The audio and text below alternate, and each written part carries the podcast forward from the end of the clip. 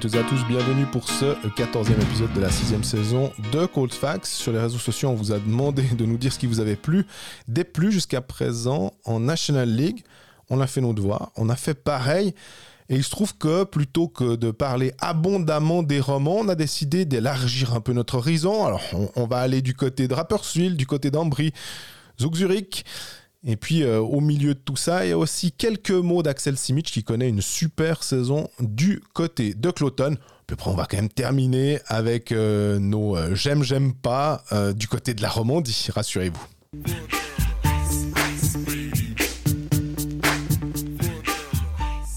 Salut Greg. Salut Jean-Fred, comment ça va? Ça va très très bien, puis toi? Ça va. Bien rentré de. De Cloten. De Cloten Ouais, ouais, rentré au milieu de la nuit. Il n'y a pas eu de neige, donc. Euh, tout va bien. Ce qui est effectivement un gros gros plus. J'ai l'impression euh, qu'une fois sur deux, quand je vais entre novembre et janvier à Cloten, je rentre avec la neige. Donc, euh, dont, une fois épique où j'avais chopé les chasse-neige entre Holton et à peu près Berne. et je rigole pas. Hein. Mais alors moi je rigole pas non plus. C'était en allant à Weinfeld. Non, c'était pas Weinfelden, c'était l'autre, la Bodense Arena de Turgovie. Euh, euh, euh, Kreuzlingen. Voilà, au bout du bout du bout de la Suisse. Les Chasse-Neige sont rentrés à Yverdon et ils sont partis à Kerzers. Chiatre, s'il te plaît. Chiatre, oui, alors voilà. C'était long. Ah, à, à 40. Voilà, allez, ouais. J'avais de la marge, mais puis là, j'étais la première voiture derrière les. En plus, c'était les deux chasse-neige pour évidemment bien, bien pousser l'autoroute. C'était long. ouais, non, là, c'était. Ben, à l'aller, je préfère, honnêtement. Parce qu'on a assez de marge. Franchement, le retour au milieu de la nuit, je pensais m'arrêter à Holton dormir. Parce que je me suis dit, ouais, de rage. Non, non, non. J'ai dit, ah non, c'est bon, je suis pas fatigué, je prends pas l'hôtel, je continue. Et vraiment, je pense trois minutes après Holton, je me suis payé les chasse Et Holton Bern, c'est long déjà normalement. De nuit, c'est très long. Mais de, de nuit derrière les chasse-neige, c'est compliqué. Puis je réfléchissais, je me dis, attends, si je sors là, puis je me fais euh, les routes de campagne. Et mais non, non, non, non. Mais non. C'était vraiment pas mal. Prendre un arbre entre Egerkingen et puis Unzingen, j'avais pas vraiment envie. Il est super ce début d'épisode de Coldfax. Euh, c'est vraiment euh, extraordinaire. Non, on vous a demandé, à part ça, de nous, nous donner.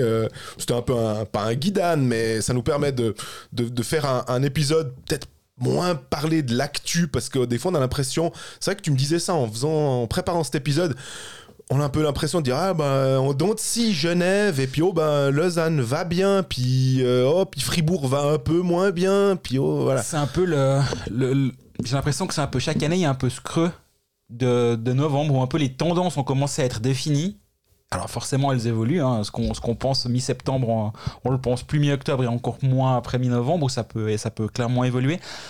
Mais je pense, comme pour les joueurs, tu as un peu l'aspect un peu lancinant du milieu de championnat. Puis à partir de décembre, on va commencer à arriver, bah, fête de fin d'année, etc. Mais à se placer. Oui pour les playoffs. On va commencer à pouvoir calculer. Ouh là là, il reste plus que 15 matchs à Bienne. Euh, ouh là là, il faut qu'il gagne un petit peu. Puis là, on va pouvoir se projeter sur la fin de saison. Mais maintenant, si on commence à faire des théories, ouh là là, euh, euh ils ont plus que 13 points d'avance sur la barre, ça a aucun sens. Complètement. Et c'est pour ça que de temps en temps, bah là, on essaie de, de solliciter les questions des auditeurs, on essaie de réfléchir à des, à des intervenants si on en a. On Et justement, bah là, c'était une bonne, euh, une bonne piste, je pense, de, de demander aux gens ce qu'ils, ce qu'ils pensaient d'un sorte de petit bilan à mi-saison. Ouais, puis c'est pas forcément de, de, de, poser des questions, c'est plutôt, ça nous permet, nous aussi, de nous confronter et puis de, de se dire, il y a plusieurs choses. En tout cas, moi, ce qui m'a plu, euh, ça a été mentionné une fois par quelqu'un, et ce qui m'a déplu, ça a été mentionné par plusieurs personnes. Alors, ça veut pas dire que on a tous raison, ceux qui avons pensé ça, mais qu'il y a quand même quelque chose là derrière qui est de l'ordre du euh, comment, comment dire du collectif finalement. Et alors, je sais pas, est-ce que tu veux que je commence par dire Fais-toi plaisir, comme ça, moi, je réfléchis à ce que je veux dire. C'était un peu aussi. Euh, je crois que c'est bon, mais vas-y quand même. Mais on va commencer par le positif, je pense. Euh, qu'est-ce qui m'a plu moi cette saison pour l'instant de, National League? C'est le je sais pas si je peux parler de l'intégration des jeunes, mais c'est de voir euh, autant de jeunes et surtout en fait, certains, je me disais, je vois le truc, clairement, pourquoi pas. Et puis d'autres, non, bah je suis surpris euh, de, voir qu'ils sont euh, capables de, de, marquer autant de points et d'être impactants déjà maintenant. Je prends un exemple, c'est que on a un, Théo Rochette avec Lausanne qui a 16 points, je crois, maintenant en 20, quoi, 5 matchs. Je pensais pas qu'il aurait autant, malgré ses bonnes stats au Québec, évidemment, où il avait, je crois, 120 points pour, pour terminer ça, capitaine des remparts. Il arrive, mais il avait jamais joué contre des adultes. Après, il était dans une ligne, des fois troisième ligne, où tu te dis, après, s'il a du powerplay, ça peut changer la donne. Et puis, euh, finalement, il s'est créé un petit peu sa place. Maintenant, il est au centre de, de Sekacheria. Ça joue pas mal. Euh, et puis, euh, il, est, il va très vraisemblablement atteindre le, plateau des 20 points. Je suppose que ça devrait le faire. Et c'est très très joli. Biasca qui rentre par exemple à, à, Zoug après un camp NHL. Euh, on sait qu'il a du potentiel, mais tu vois le contingent de Zug, tu, le, tu les vois encore racheter Kunsley, tu les vois euh, euh, avoir bah, encore Hoffman sur les plots, alors tu te dis, bon, bah, Biasca, il a la chance de pouvoir, mais ils le mettent dans des super conditions. Et, et je l'ai pris à Hockey Manager. Ben, bravo, très très bien vu. Et je l'ai dit à qui veut bien l'entendre. Absolument. Tu fais souvent ça, mais des fois c'est n'importe quoi. Là, c'était pas le cas. Et ouais, bah, Biasca, Tommaso De Luca aussi dans Brick. Oui, tu, vois ces jeunes qui reviennent euh, de, de, mm, des ligues euh, canadiennes. Puis ils ont des stats qui sont corrects, euh, ou plutôt, je sais pas moi, une quarantaine de points. Où tu te dis, ah ouais, mais tu sais pas ce que ça va donner. Et bah ça c'est vraiment euh, hyper positif. Tu parlais d'Hockey Manager, c'est évidemment aussi un peu le, le sel de, de ce jeu. C'est euh, et d'ailleurs c'était ce qu'il y avait euh, quand on a on a eu ce, ce, problème lors de la première journée, c'était un peu le ah mais toutes ces pépites qu'on avait découvertes et ça fait partie des choses qu'on aime beaucoup à Hockey Manager, c'est de trouver des gars à 1 qui vont marquer des points puis prendre de la valeur. Donc euh, voilà, je vais pas faire, je vais pas tous les citer, mais en gros, ce qui m'a plu, moi là, c'est les jeunes. Alors, euh, qu'est-ce que toi, pour l'instant euh, Bah moi, je crois que je vais donner qu'un seul nom, si tu m'en veux pas. Don. Calvin Turkauf. Ouais. Meilleur compteur de la ligue, à mi-championnat. À égalité avec Sorensen, il est derrière parce qu'il a moins de buts. Mhm. Il en a quand même 15. Deuxième meilleur buteur de la ligue avec 15 buts, 16 passes décisives, 31 points. Et c'est le capitaine de Lugano depuis la saison dernière. J'ai l'impression quand il a été nommé capitaine, ça a été un peu là, une, non-news, on va dire. On s'en est tous un peu dit. Ouais, Turkauf, capitaine. Ouais, ou non-news, ou ça. Cette réaction-là. Turkauf. Et, euh, et, là, cette saison, il est absolument extraordinaire. Euh, j'ai l'impression que chaque fois que Lugano marque, il est sur le but ou pas bien loin. Il est, il, est, il est physique, il est fiable offensivement, il est fiable défensivement, il joue juste. Il, il est grand, il a un vrai gabarit. Et quand il est sélectionné dans l'équipe de Suisse, c'est aussi un peu celui où on dira Ouais, bon, Turkauf, Turkauf. Un peu comme Herzog, des fois, on en, parlait avec. Euh, avec le collègue du, je voulais dire du matin, notamment, mais avec Ruben Steiger de, de Sport Center euh, en marge du match Cloton-Genève, euh, Fabrice Herzog. Lui aussi, quand il est sélectionné, on se dit, ouais. Puis après, il est toujours assez bon. Et en équipe de Suisse, euh, Turkov, en général, me plaît bien. L'année passée, il était blessé très tôt dans le tournoi et c'était dommage. Oui. Euh, et là, il est revenu tellement fort. Et euh, moi, il y a plein d'autres choses, évidemment, mais au bout d'un moment, il faut, il faut s'arrêter sur un truc. Et pour moi, c'est lui parce que c'est l'attaquant suisse qui, a explosé cette saison. Faut pas oublier, il a que 26 ans, donc il est en train d'entrer dans son prime, comme on dit, donc ses meilleures années en carrière. Et qu'est-ce que ça va être s'il continue de progresser? Parce que l'année passée, finalement, il a fait que 19 points en 52 matchs. Malgré ça, il a été sélectionné par Patrick Fischer pour le championnat du monde à Riga. preuve qu'il a des qualités autres que juste marquer des buts. Voilà, et puis ça, donne aussi quand même. Alors, on sait que Fischer, Dieu sait qu'on a un épisode euh, euh, final de Riga où on est relativement énervé, mais on peut pas dire que le choix était. Euh, bah, il, a, il a pris la liste des compteurs, puis il a pris les meilleurs compteurs. Non, il, avait vu quelque chose en Calvin Turkov, mais ça fait un moment aussi. Hein. Il y avait, c'était entre Saint-Hilaire et Turkov aussi, je crois, aux Jeux Olympiques en 2022. Ouais. Euh, donc avait été sélectionné. Ouais. Voilà. Donc euh, il y a quelque chose, mais là, on a l'impression que c'est l'explosion. Hein. C'est. Ouais, ouais, il est vraiment, il est vraiment très fort. Ça devient le centre numéro 1 de Lugano, en fait. Avec.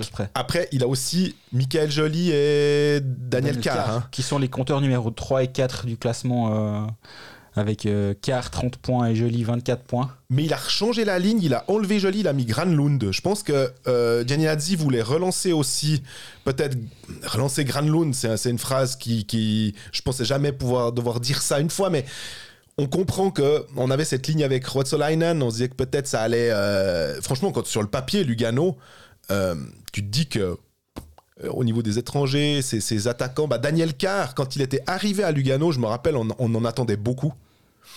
Il a eu ce Covid long euh, qu'il a déréglé pendant un bon moment. Puis là, on a l'impression qu'on retrouve le Daniel Carr, en fait, qu'on avait l'impression, euh, qu'on imaginait, en fait, arriver et dominer la ligue, ou en tout cas être vraiment parmi les meilleurs, de la même manière que Kovar quand il était arrivé, puis qu'il avait fait sa saison, sa première saison, pas, pas en demi-teinte, mais quand même moins impressionnante que ce qu'on pensait. Puis la deuxième saison, on était là, ah ouais, ok, ça c'est Yann Kovar, d'accord, je comprends. Euh, donc euh, ouais, non, c'est... Et Lugano, d'a- d'avoir des, des- des étrangers qui sont aussi haut dans le classement et aussi dominants, ça rappelle de, de jolis souvenirs, souvenirs aux, aux moins jeunes d'entre euh, nous, de- de- parmi nos auditeurs, mais des Peltonen, Maneluk, Gardner, quand ils étaient là, qui, qui, qui survolaient la ligue au début des années 2000. Ouais. Euh, il y avait encore Noumeline derrière, alors c'était encore, encore un autre délire. Mais de voir trois Luganais en haut du classement des, des compteurs, c'est, ça, ça ravi- ravive de vieux souvenirs. Si on prend euh, le côté plus euh, négatif, il n'y a pas grand-chose à part ça, euh, comme ça, où je peux dire ça m'a vraiment déplu de, manière épidermique, mais je veux pas qu'on en... En tout cas, je je vais pas en faire des, caisses là-dessus parce qu'on avait déjà parlé dans un épisode, mais c'est vrai que quand, on, refait le, sommaire un peu de ce début de saison, moi, c'est la charge de Dauphin, j'en suis toujours parvenu. Et après, il y a eu le Kaoun qui touche un arbitre et qui ramasse un match comme ça. Ces décisions-là qui impactent finalement après, euh, qui font un peu euh, benchmark, on va dire, le, la, base de, de toutes les sanctions qui viennent après. Si on prend ça, comme tu dis toujours, on déteste comparer et on n'aime pas. Mais à cause des sanctions de la Ligue, après on en vient, euh, ou les non-sanctions de la Ligue, on en vient à se dire, ok, bon alors si la charge de Dauphin c'est ça, à ce moment-là, ça c'est un match. Et ça devient, ça devient extrêmement agaçant parce que euh, on, moi j'ai toujours l'impression qu'on on protège pas les joueurs, alors que euh, on n'arrête pas de dire que oui, ce sport devient est de plus en plus violent, les gars vont de plus en plus vite, tapent de plus en plus fort. Ouais, violent, non, justement. Non, mais la, la, la, la- vitesse Ouais. in- induit une plus grande violence dans les chocs. Ouais. C'est ouais, c'est ça. C'est mais celle vraiment la charge de C'est Dauphin. ce que tu voulais dire, j'ai bien compris, Absolument. mais je, je me permets de. Mais la charge de Dauphin, est-ce que aussi je suis euh, mal, euh, euh, mal mis parce que il y a cette vidéo ou cette image où on voit vraiment la tête de Moy et l'autre qui arrive derrière en lui sautant dessus, qui accentue cette impression d'agression. Enfin, j'arrive toujours pas à trouver que c'est correct et, je, trouve vraiment vraiment dommage. On a, il y a plus trop eu de, grosses euh, sanctions ces derniers temps, il me semble. Euh, mais là, on aurait pu faire un, statement de la ligue de dire ça, c'est plus jamais. Et ça veut pas dire que ça ne va pas arriver parce que c'est des êtres humains, puis que le, le sport, l'intensité, le, le truc. Mais ça, je trouve vraiment très très dommage et que ça, ça péjore un peu le, le- le produit National League si on doit appeler ça un produit. Moi, je sais pas. J'arrive pas à dire ce qui m'a déplu autre que ça. Après, je peux, je peux faire la même chose que, enfin, dire la même chose que toi Mhm. et enchaîner. Mais on est un peu les Schönwetter journalistes, les journalistes de beau temps. hein. On on n'est pas négatif, nous. L'absence totale de polémique au Lausanne HC. J'ai vu qu'un de nos auditeurs l'a mentionné euh, comme quelque chose de positif pour lui. Et ben nous, les journalistes, quand il n'y a pas de polémique à quelque part, ça peut être Lausanne, ça peut être ailleurs. Ma foi, il se trouve ces derniers temps, euh, un certain euh, dirigeant tchèque s'est dit que c'était lui qui allait nous, nous, nous, abreuver pendant de nombreux mois. Et ben quand il n'y a pas de polémique, on s'ennuie. Mais par contre, ça, ça me fait réfléchir et je, je le dis volontairement. Il y a Jason Kidd. Euh, ancien, ancien grand joueur de NBA, euh, meneur de jeu et actuel coach, Coach de Dallas. coach de Dallas, qui a dit la nuit passée dans une interview, euh, en fait, il revenait sur des choses négatives de la saison précédente et il a, il s'est énervé, mais très poliment, mais il s'est assez sèchement, il s'est énervé contre les journalistes en disant mais vous avez aussi le droit de dire, dire des trucs positifs sur nous. C'est pas interdit, les gens vont vous lire si vous écrivez des choses qui sont positives, des belles histoires sur mon équipe et pas que ressasser les choses négatives. Et il y a juste eu l'aspect, les gens vont vous lire quand même.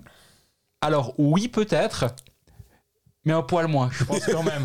et je dis pas ça parce que La Schadenfreude, tu disais un peu des fois Ouais, pour même, Je certains. pense que quand il se passe des choses autres, là c'est un exemple qui est vraiment extrême. Ouais. Mais quand c'était le foin à Lausanne ou quand c'est maintenant 6 victoires de suite ou 5 victoires de suite, bah désolé, mais un article va être moins lu. Parce que j'ai pourtant, j'ai- on les fait, hein, ces articles. J'ai parlé à Kanye à quel point il était super, etc. Mais si tu regardes les.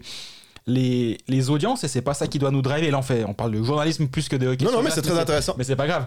C'est pas ça qui nous drive, sinon j'aurais pas fait cet article sur Kanye Mais tu regardes qu'un article positif sur un club, en l'occurrence, c'est- l'exemple qui nous intéresse, puisque c'est le plus euh, extrême, on va dire, dans les, dans les pôles.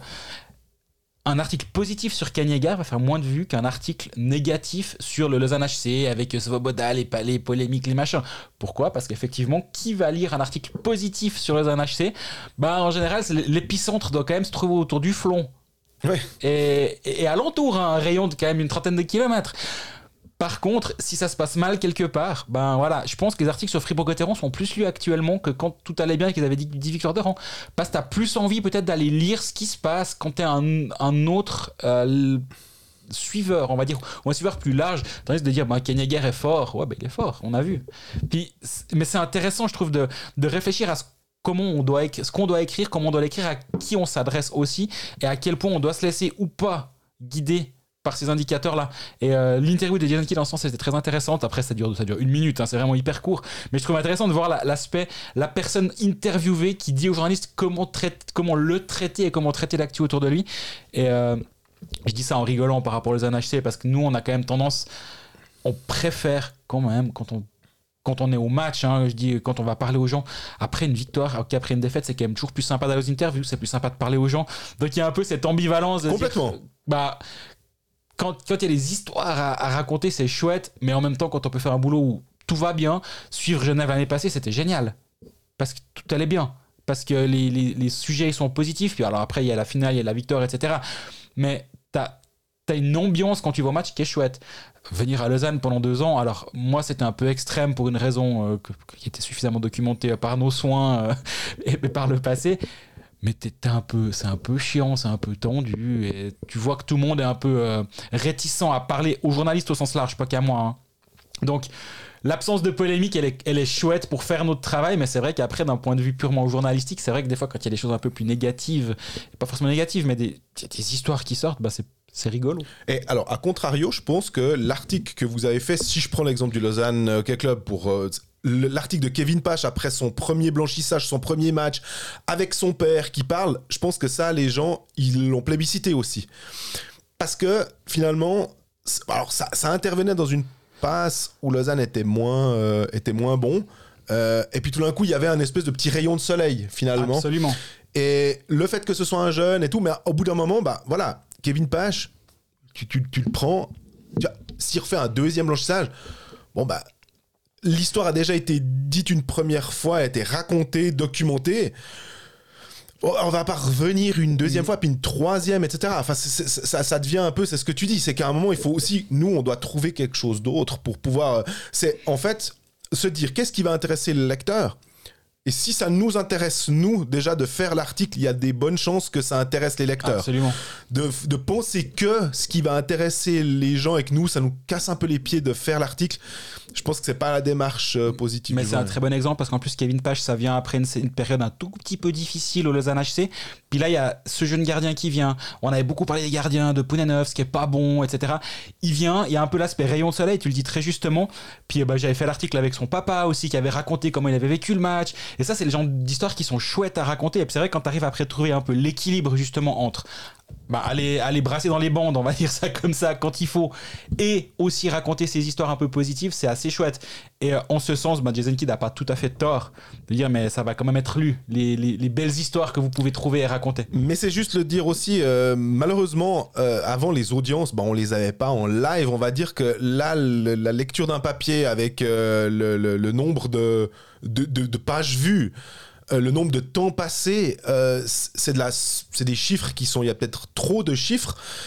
Mais on peut pas après dire que euh, c'est pas utile et malheureusement bah, s'il y a un article que tu veux absolument pousser parce que tu es persuadé puis de voir que les gens malgré tout ça marche pas on peut pas fermer les yeux puis se dire par contre on peut se dire bah nous on pense que journalistiquement c'est une bonne chose Ouais, mais on a quand même envie de vous le euh, d'essayer de vous le, faire aimer peut-être euh.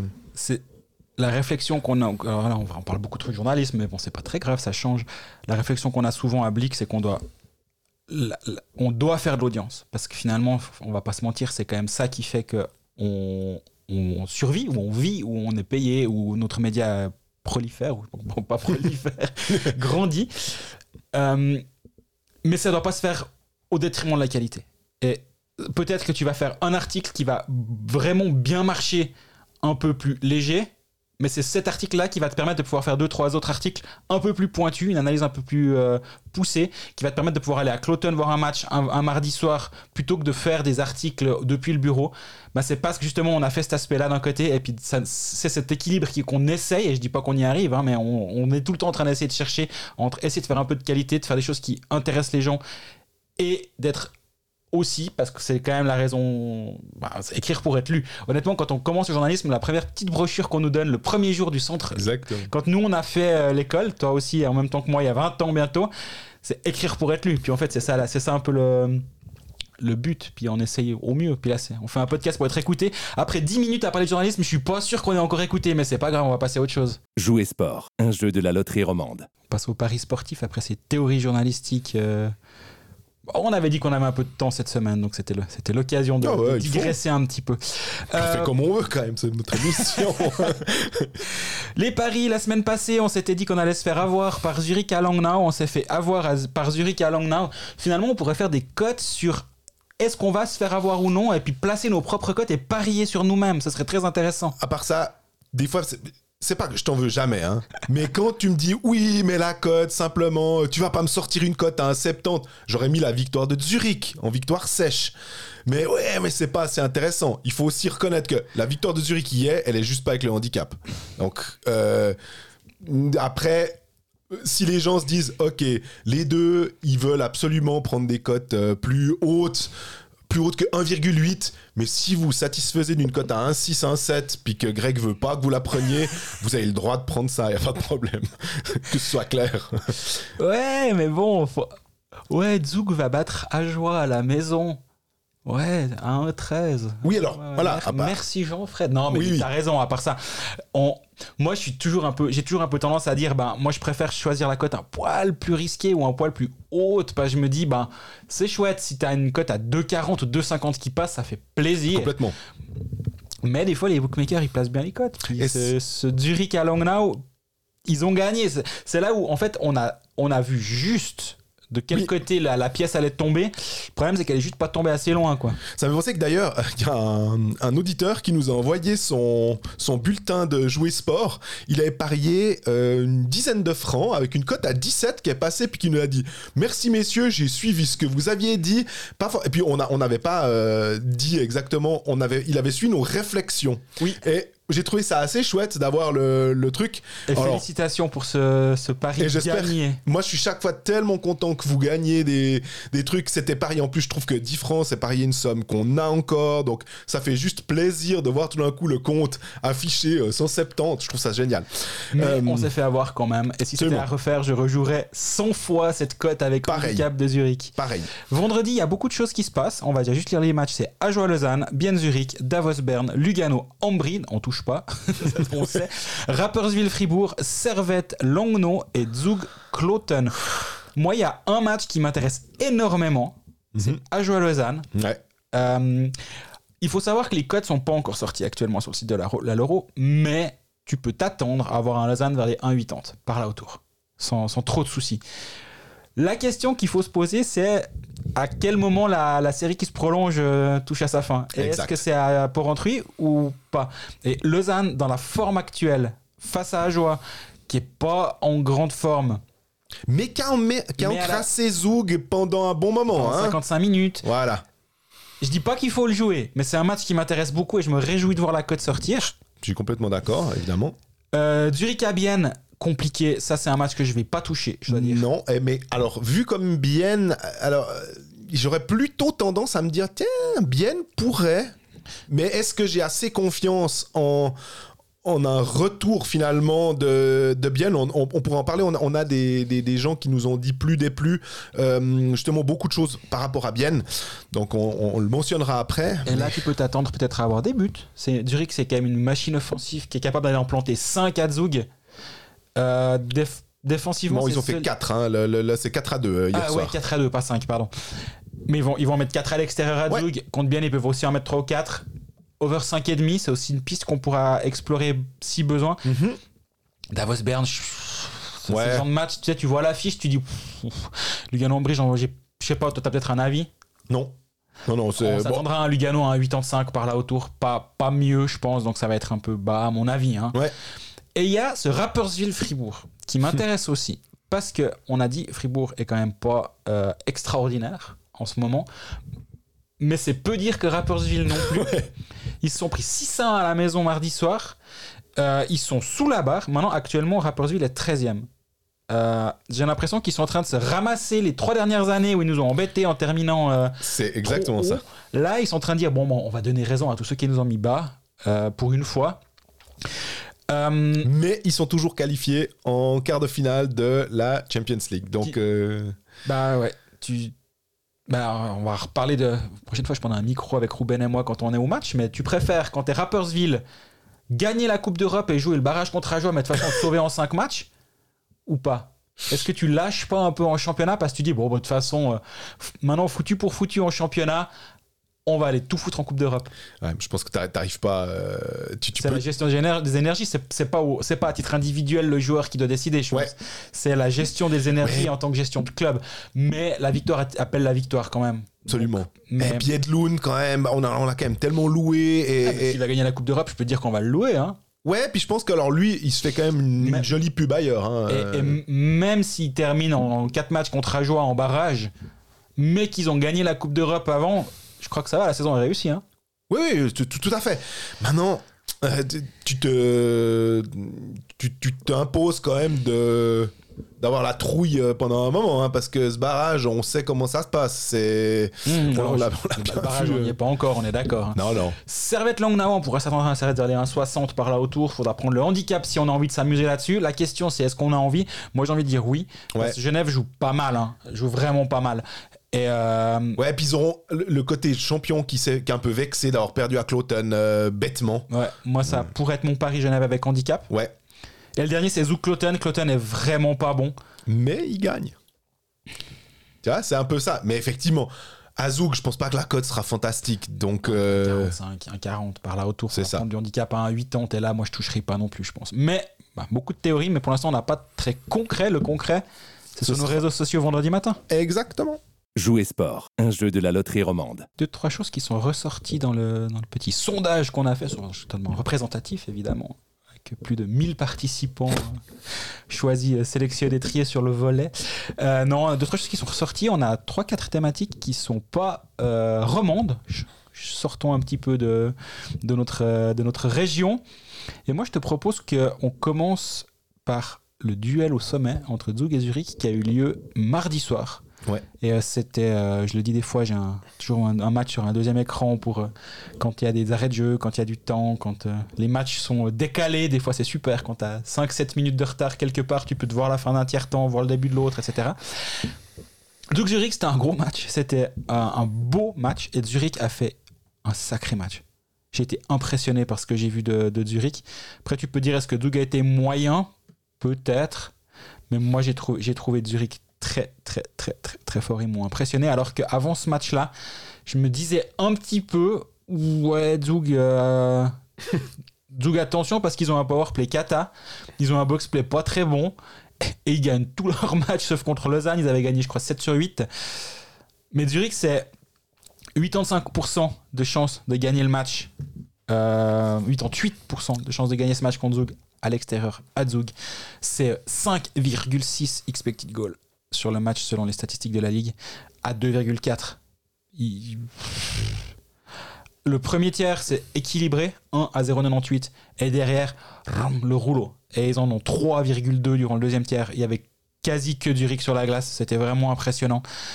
Euh, Au but, c'est solide. Défensivement, c'est très solide. Puis offensivement, maintenant, il y a André qui est. Il est là de retour depuis une dizaine de matchs déjà. Mais il manquait encore Freuden et Lamico. Mhm. Et malgré ça. Ils sont malades, hein, je crois. Ils sont malades, ouais. Il y, a- il y a un truc, est-ce que bah, on est en pleine période Covid, euh, n'en déplaise à certains qui se disent non, non, mais ils, ils ont chopé froid, mais voilà. Il y avait un article, je sais pas si c'était un article de Blick d'ailleurs, c'était euh, cherchez pas si vous êtes malade, c'est le Covid, hein, réfléchissez pas, donc euh, voilà. Euh, S'ils ont des, des, des- on, on sait que ça peut durer un peu, pas forcément Covid long, mais traîner, puis euh, pas être à 100%, euh, voire même ne pas être à 80% quand t'es Zurich. Tu, si t'as un Freuden et l'Amico qui disent, écoute, je suis moyen, donc bon bah joue pas. hein. Surtout que ça fait une semaine. Hein. On appelle, Donc, on appelle Joël Henry, on appelle Marlon Graff, on appelle. euh, Bechler. voilà. Et puis, Mais- moi, c'est ça qui m'impressionne, c'est que surtout, des fois, ils ont ces gars de, des Getsek Alliance. Euh, puis puis t'as Vincent Rohrer aussi. Ouais, puis ils envoient Barofner à, à Bienne, ils envoient Kien Sopa à Ajoa, ils envoient Gebe à Davos. Ça va la, la profondeur qu'il y avait au dé- début de saison. après, tu, tu- on, on va pas faire, nous, les surpris de se dire que, oh là là, dis donc, le mouvement junior zurichois et puis la région zurichoise qui euh, attire tenter plus de joueurs, de jeunes joueurs, qui, tu vois, ils, peuvent même se permettre d'aller les recruter, euh, prendre des Autrichiens, on se souvenait de Marco Rossi, euh, là, il y a Vincent Rohrer, donc, euh, ouais, c'est- une machine. donc, je suis assez surpris, surtout que Mark Crawford fasse confiance à ces joueurs-là. Et je me suis posé la question, est-ce que aussi ça fait partie de son cahier des charges? On lui dit, écoute, Marc, on va pas te dire comment gérer le club, t'as tellement d'expérience. Mais ce serait quand même bien qu'il n'y ait pas que euh, les superstars. On a besoin de ces types derrière de temps en temps pour aller marquer des points. Parce qu'effectivement, bah, Bodenman, il commence à être gentiment, peut-être pas au bout, mais est-ce qu'on met Bodenman ou on met Rohrer Puis j'ai l'impression que maintenant, la question qui se pose, ça va être la réponse à cette question, ça va être ah, peut-être on va mettre Rohrer en fait. Bah oui, qui était avec Derek Grant et André Ghetto sur la première ligne. Première ligne, enfin ça, on sait. Oh, Sur une ligne en tout cas, Sur une euh, des deux plutôt- premières lignes offensives, avec la deuxième c'était Balsers Malgin Baltisberger. Malgin d'ailleurs, tu disais euh, Zurich impressionnant, avec un Malgin qui est Quelconque, on ose dire. en tout cas, stati- statistiquement parlant, il est quelconque. C'est le, le manager, hockey manager qui parle, qui c'est ça, ça me casse les pieds, je le mets souvent capitaine en me disant ah, ce coup-ci c'est bon, hein. et puis non. Donc, euh, Alors, on, on est aussi un petit peu, euh, comment dire, euh, sur les pattes arrière parce que ces derniers temps c'est un peu plus compliqué, mais il a quand même 18 points en 22 matchs. bien sûr, Donc, ouais, il a une période un poil plus difficile, mais rappelle-toi, il y a un mois environ, il était quasi à deux points par match. Donc, il a une phase un peu compliquée, c'est vrai. Mais disons, je parierais pas contre Malguin euh, à zéro point euh, sur les cinq prochains matchs, disons. non. Mais ouais, malgré un Malguin un peu moins bon, on va dire, mais surtout, il leur manquait, ouais, il leur manquait leurs deux meilleurs compteurs, l'Amico 21 points en 19 matchs et puis euh, Freuden 20 points en 22 matchs, et ils vont rétamer Zug à Zug. Et moi, pour moi, ce match-là, c'est un statement, ce qu'a fait, Zurich, parce que récemment, justement, et aussi on, pour ceux qui ont écouté la partie pronostic, on avait parié Zurich va gagner assez facilement à Langnau vendredi passé. Ça ne s'est pas passé parce qu'ils ont gagné 2-1, mais on avait pris ce pari-là aussi parce que récemment, Zurich n'était pas incroyable. Et ils Mais commençaient à toujours dans le top matchs. 3. Ouais, mais ils commençaient un peu à perdre des matchs. Ils avaient été se faire blanchir à Davos. Euh, Ils avaient perdu contre Lausanne. Ils avaient perdu contre Cloton. Trois défaites de rang à Zurich. Ils sont pas habitués à ça. Non. Et euh, bah là, c'est un peu le, le- Ils ont un peu tapé du poing sur la table. Ils ont gagné contre Ambry. Ils sont allés gagner à, à Zug. Bah, on avait dit euh, il y a deux épisodes hum, sur les paris long terme, Zurich maintenant est le favori pour gagner le championnat selon le, selon le site de la Loro. Euh, moi j'avais pris avant la saison mon, mon habituel impôt zurichois de- du mois d'août où je mets un peu d'argent sur Zurich champion. Euh, cette année j'aime bien cet impôt là, j'ai l'impression que pour une fois les impôts pourraient, me, revenir, me revenir en fin d'année. quoi. Mais puis alors, aussi Zouk, on, loue le, le- virage, euh, ah, pas le virage jeunesse, mais le fait qu'ils intègrent un peu des jeunes. Euh, puis surtout qu'après, tu me diras, les Bechler, les, les Joël Henry et tout, ils sont plus non plus si jeunes que ça. C'est simplement que, ben, de temps en temps, ils ont un- une petite promotion euh, pour aller dans le grand club. Et euh, des fois, ils arrivent à euh, sortir quelque chose de cette, de cette promotion. Puis après, ils redescendent à un moment au Getsek Alliance. Il y a Ah. Billy qui, serait- qui, nous, re- qui se rappelle au Ouais. bon souvenir de l'année passée. Exactement, parce qu'il a. Ben voilà, mais typiquement, à un moment, il y a des joueurs, ils peuvent pas il y en a d'autres qui prennent la place en fait. C'est qu'il y a tellement de. Le, le Riedi de cette année, ça pourrait peut-être être un peu le Vincent Rohrer. Que le, le- le joueur qui va marquer ses buts, qui, qui va qu'on qu'on imaginait peut-être pas être aussi bon, et puis ben, ça se fait au détriment d'autres joueurs qui sont un peu euh, dans une phase. Et ils peuvent se permettre d'avoir un creux parce qu'il y en a un autre qui est, dans une, qui est au sommet de la vague, en fait. C'est ça qui est assez impressionnant. À, à Zoug, on a mentionné euh, Attilio Biasca euh, lorsqu'on parlait des, des jeunes. Qui, ça, c'est aussi euh, vraiment très positif. Ils ont Louis Robin. Alors évidemment, ils peuvent pas tous les faire jouer. Ils ont les frères Mougli. Exactement. Tim et Léon Mougli. Alors, Léon est un petit peu plus impressionnant que Tim euh, en étant euh, défenseur. Alors, et, j'ai l'impression qu'il ne il le brûle pas. Euh, la gestion de, de ces jeunes aussi, elle est assez bien faite. La promotion d'un Attilio Biasca, elle s'est faite finalement assez naturellement. Et il se trouve que lui, alors évidemment, tu le mets avec euh, qui Michaelis euh, O'Neill ou un truc comme ça. Oui. Et puis comme ça, bah, ça te permet d'avoir Kovar avec Simeone Marcini et, et, et Senteler sur une autre ligne, Herzog. Pff, là aussi, la, la, la qualité, la profondeur euh, à, à Zoug, moi, ça me, ça me fracasse. Quoi. Puis la question, c'est quoi? C'était un avant-goût de la, de la finale de, de mars prochain, mars-avril prochain? Avril, ouais. Bah, honnêtement, on avait vu une finale incroyable euh, en 2022. Euh, c'était c'était fou hein, ce 3-0 qui était venu 4-3 pour euh, pour Zug finalement Euh, honnêtement l'année passée j'ai l'impression que c'était une anomalie même si Servette est super même si Bien était incroyable je reviens toujours pas à me dire comment on n'a pas eu Zug et Zurich malgré tout parce qu'ils n'ont pas changé des masses finalement. hein. Euh, Walmart, on le voit avec euh, Fribourg, il est bon, donc il était à Zurich, il était bon. Et j'ai l'impression que là, pas que les choses, pas que les planètes reviennent un petit peu dans leur ordre naturel, mais que effectivement, un choc au sommet Zug Zurich, ça nous, ça nous surprend pas tellement. En tout cas, ce match-là, pour ceux qui euh, peuvent se le permettre niveau temps, si votre mercredi soir, vous n'avez pas envie de regarder Bern Davos pour une raison ou pour une autre, d'ailleurs, on ne sait pas ce qu'il fout là ce match-là, mais il y a un Bern Davos ce mercredi soir, faites vos équipes OK Manager si vous avez besoin. Euh, se refaire le, le Zurich de, mardi soir, c'est pas forcément une mauvaise idée. On a aussi d'autres, euh, comment dire, d'autres euh, personnes qui nous ont dit, je vais pas citer les noms, c'est plus pour le, le- les thématiques. Ah, j'aime bien Ambry et puis euh, je trouve qu'ils ont un jeu attractif. C'était, j'ai bien aimé la deuxième partie de dire qu'ils ont un jeu plus attractif. Pourquoi? Parce que euh, en discutant avec certaines personnes du milieu qui connaissent bien aussi euh, Ambry et la façon de jouer de, Luca Cereda, c'est que c'était peut-être pas forcément un, un jeu euh, parce que t'es Ambry puis que tu peux pas te permettre de partir fleur au fusil. On loue Zug et Tu loues Zurich. beaucoup de trucs aujourd'hui, il me semble. on, on- on- on met l'accent sur la, la- la qualité de Zug et Zurich offensivement. Forcément que quand tu as le contingent d'Ambry, malgré tout, bah, plus difficile de vouloir euh, jouer comme, euh, comme Genève Servette, on va dire.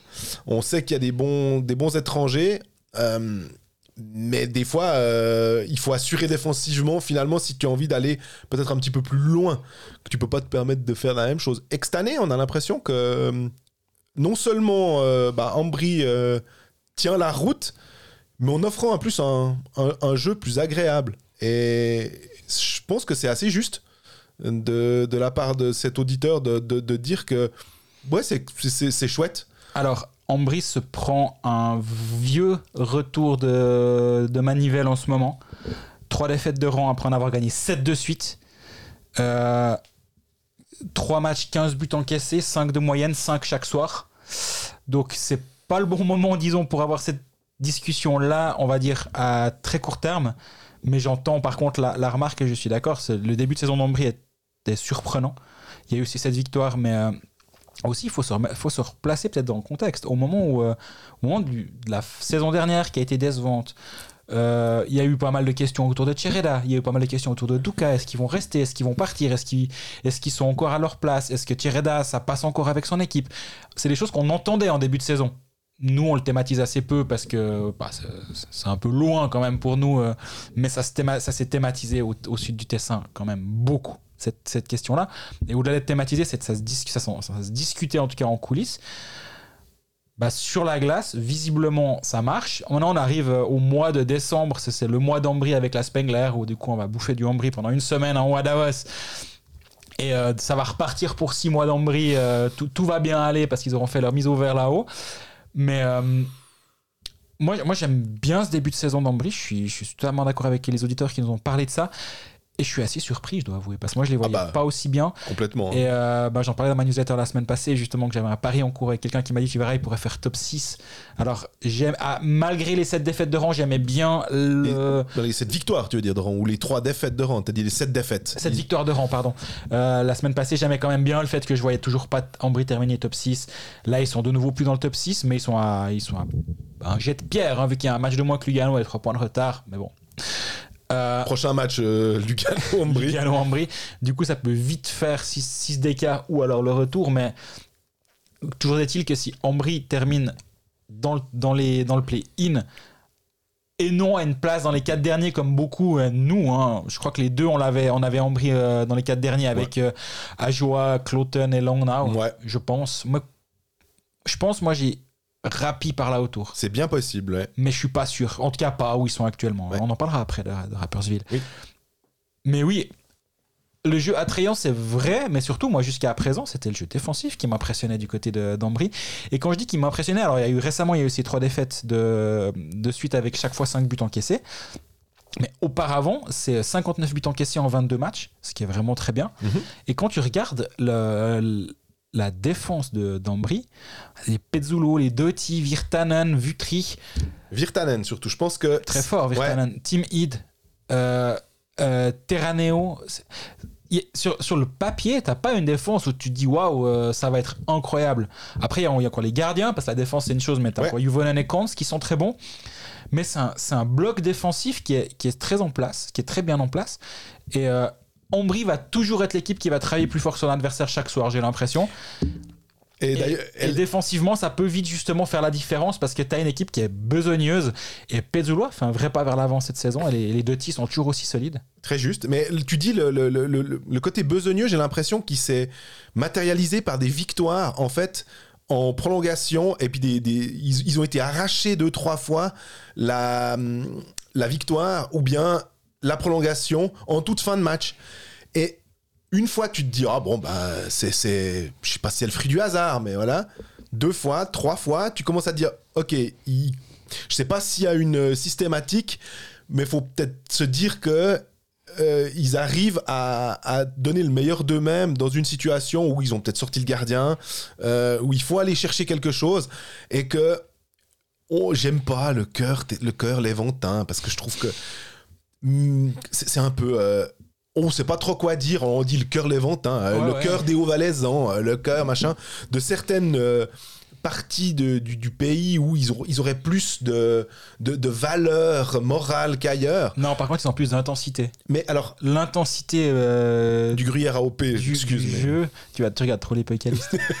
Euh, L'intensité qui est mise par Ambry est quand même généralement assez impressionnante. Et euh, bah, ça leur permet justement de compenser peut-être un certain manque de talent à certains endroits. Quoique offensivement, c'est pas si mal. hein. Offensivement, il y a quand même. Bah, disons que Burgler, qui est typiquement le genre de joueur, tu regardes le nombre de buts, tu dis quel est les meilleurs buteurs du championnat de Suisse, puis d'un coup tu vois popper Dario Burgler, puis t'es là, ah mais ouais, un des joueurs les plus sous-estimés absolument. du championnat, de l'histoire en fait, parce qu'il est, il est tout le temps là à marquer ses 30 et quelques points par saison, quoi qu'il arrive, et il fait pas de bruit. Mais tu regardes, offensivement, maintenant il peut mettre un Deluca sur une première ligne avec Spacek et Egenberger, ce qui te permet d'avoir sur une troisième ligne euh, Jacob Lalea, Lilia, Dauphin, Pestoni. Ouais. Puis devant, tu as Burgler, euh, AM, Formenton. Donc offensivement, ils ont un top 9 très solide. Ils ont encore Zwerger sur leur quatrième ligne. Ils n'ont pas, ils ont pas grand-chose à envier aux, aux bonnes équipes de ce championnat. hein. Et en, en repensant à ça, je me dis, la personne qui parie avec moi, tu verras, Ambry peut surprendre et faire top 6, c'était pas n'importe quoi. Oui. hein. Alors, à, à cela près, quand même, qu'il y a Haim et Formenton qui viennent tout d'un coup quasiment en même temps. Ouais, Euh, et puis euh, là, tu, tu retrouves deux personnes que tu mets automatiquement dans ton top 6. Ouais. Puis après, Formenton, on peut encore discuter de la pertinence ou, euh, hein, de nouveau, la question morale, Tout a mais. été dit, ouais. Exactement, mais d'une question, d'une pure question euh, hockeyistique, ça se discute pas. Donc euh, non, Ambry, euh, des bons étrangers, ça c'est un, c'est un fait. Euh, ils ont quand même Spacek qui est vraiment qui est vraiment solide. Virtanen, qu'on a tendance à, à pas trop regarder, parce que ça fait partie de ces joueurs, des fois. bah, on le voit marquer des points, mais c'est pas des clubs qu'on suit forcément. J'ai un peu l'impression que Nick Kive, le, le- le- le, hum, de Davos, petit peu la même chose. On avait euh, Dalbec de Davos, même si Davos, des fois, on les voit un poil plus qu'Ambry. Euh, et j'ai l'impression qu'à l'Alegia, on va plus le regarder parce que Lugano a un- presque une aura qui date du Il Grande Lugano ou je sais pas quoi, mais c'est la même chose que les défenseurs de Rapperswil où des fois on a tendance à se dire ah ouais, alors Noro c'est pas le cas parce que Noro on l'a connu dans plusieurs équipes puis on le suit parce que c'est Maxime Noro, peu importe où il joue. Mais ça fait partie de ces équipes, des fois on regarde un peu moins parce qu'on peut, bah il y en a 14, on est déjà un peu focalisé sur les romans et sur les deux trois autres équipes à côté et on, on peut pas tout suivre. J'ai l'impression que c'est ça. Je parlais de Rapperswil, je te Oui. propose que on on, on- bah, on- on mentionne un peu Rapperswil. Tu disais, ils nous ont. Ils sont enfin à leur place, presque, euh, d'une certaine manière. Alors, en- le enfin est, est- est malvenu. Je pense que les fans de Rapperswil nous écoutent pas trop, donc on je vais pas, je vais pas être Ouh. brassé euh, vendredi soir du côté de la Sandgaller Cantonal Bank Arena. Pas évident à dire d'une fois, euh, d'une traite sans, sans reprendre sa respiration, mais c'est faisable. Euh, donc on le, le enfin est lié au fait que chaque année on les voit pas très bien, puis chaque année ils finissent ces top 3 ces derniers temps, puis ils nous cassent un peu les pieds. Là il y a je parlais de retour de manivelle pour Ambry avec ses trois défaites de rang. Eux j'ai l'impression qu'ils se prennent 3 ans dans la tronche en ce moment. Et ouais, c'est c'est compliqué. Rapperswil est actuellement en barrage contre Ajoie. Mhm. Avec euh, 27 points en 25 matchs, que 53 buts marqués, 2 par match, 71 encaissés, quasi 3 par match. C'est vraiment, vraiment, vraiment difficile. Je Et, pensais que t'allais euh, dire pénible, tu vois. C'était le mo- mot que j'attendais. hein. C'est vraiment pénible pour. euh, Bah, aussi, on, on- on se posait la question à quel moment il fallait euh, arrêter de prendre Chervenka hockey manager. euh, cette année, il fallait pas le prendre. Même s'il a 14 points en 21 matchs, mais il a, il a que 4 buts. Il pèse moins sur les, sur les matchs et les fins de match. Il me semblait qu'avant, il, il marquait tout le temps des buts en prolongation. Il était tout le temps ultra efficace. complètement. Les étrangers, ça tourne. Ils ont des blessés. Ils ont Connelly qui est blessé long terme. Euh, ils ont eu Juzé qui est, bl- qui est blessé, retour, reblessé. Maintenant, ils ont fait le pari de prendre Ferk, qui était, à- qui était en bout, du- au bout du rouleau à Berne. Il commence, mais très doucement. Ouais. Il y, a- il y a plein de choses qui semblent ne pas fonctionner du côté de Rapperswil cette saison. Euh, je, je- honnêtement, je, je suis quand même presque surpris en fait de, de voir Rapperswil aussi mal. Je m'attendais à une saison difficile pour eux. Aussi compliquée, honnêtement, je m'y attendais pas. Ah, je suis complètement d'accord avec toi. Le- le- D'ailleurs, quand tu disais il y a ça qui joue pas, il y a ça qui joue pas, je me disais il y a quoi qui joue finalement? En gros, il y a quoi qui joue? Il y a Tyler Moy qui a 11 goals. Ouais. qui est sur son. Il est un peu moins. Parce que euh, il était sur une ligne avec Chervenka aussi, et qui, qui lui a amené un petit peu plus de points, on va dire, de, de- peut-être des deuxièmes assises, ce truc comme ça. Et puis David Ebicher qui a connu un super début de saison et qui en est à 12 points en 24 matchs. Pour moi, c'est finalement presque les deux seules euh, lumières dans la grisaille saint-galloise parce que Niklas Janssen, Dieu sait qu'on l'attendait quand même parce qu'on faisait je veux dire, 10 points en 20 matchs, moins, enfin alors les, les plus-minus, hein, mais malgré tout, il a quand même moins 11. Victor Rask, 8 points en 20. Schröder, 8 points en 24, 0 goal. Ok, les, étrangers, il n'y a pas que eux.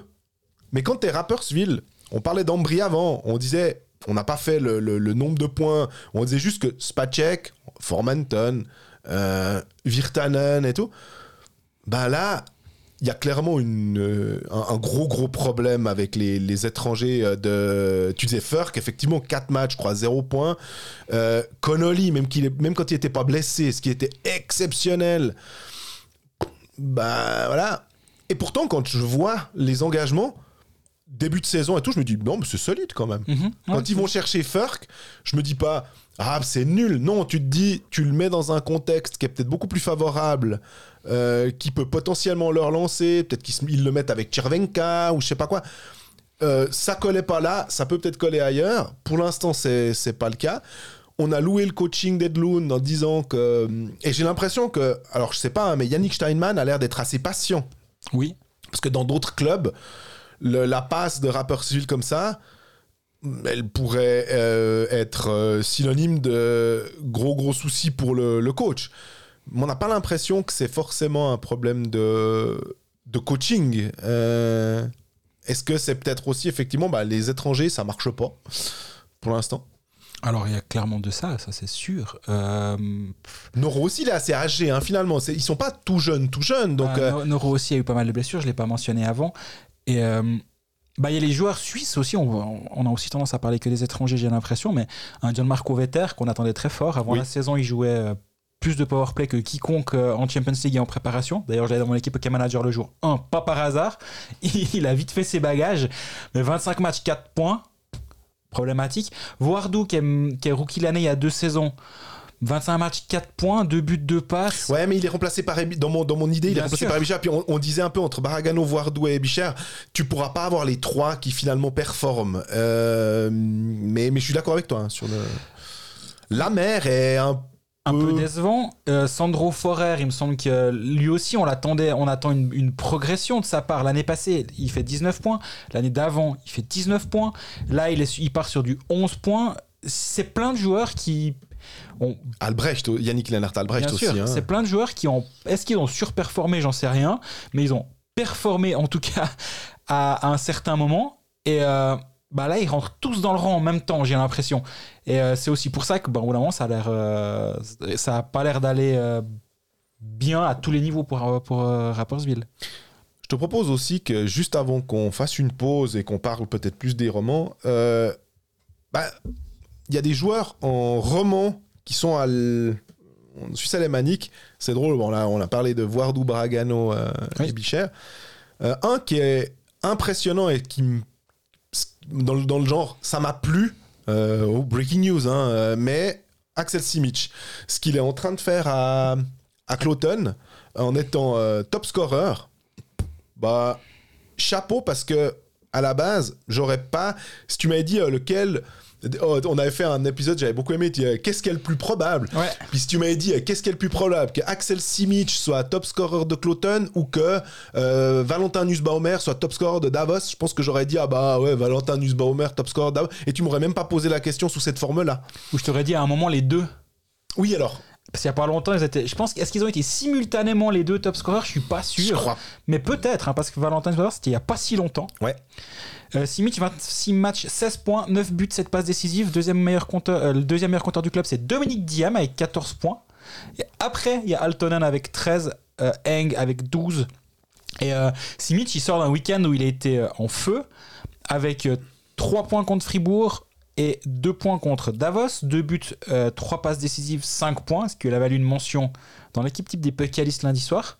Ah, la projection, c'est quand même 18 buts, 32 points. Ouais. Euh, Son record en carrière, il l'a déjà battu du coup ce week-end. Exactement. Il a, parce que son record, c'était à Davos quand il fait euh, 15 points, hein, 9 Exact. goals en 43 matchs.